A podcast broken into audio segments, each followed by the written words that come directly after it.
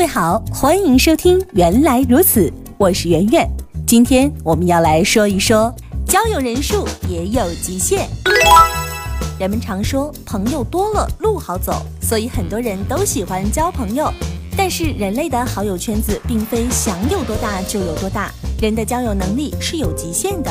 牛津大学研究认知与进化的人类学家罗宾·邓巴认为，负责处理复杂与抽象思维的大脑皮质在大脑中所占的比例越大，个体能力处理的稳定人际关系就会越多。他发现，狒狒的平均种群中，个体数量为五十个上下。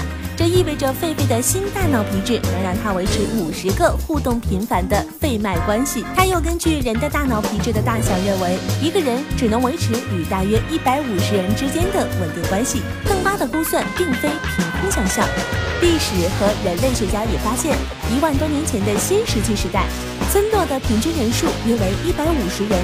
一零八六年，威廉一世统计出的英格兰村落平均居民数也大约为一百五十人，由此也证实了邓巴的估算是具有一定的正确性的。也就是说，人的好友圈子不会超过一百五十人。对于超过这个数量的人，人们顶多能够记住他们的相貌和名字，但对对方的了解却是极为有限的，也无法通过自身努力来促进双方关系。看到这里，有人会说了：现在网络那么发达，难道不能通过社交网站扩大社交范围吗？调查发现，即便像美国 Facebook 这样的社交网站，其用户的平均朋友数也只在一百三十人上下。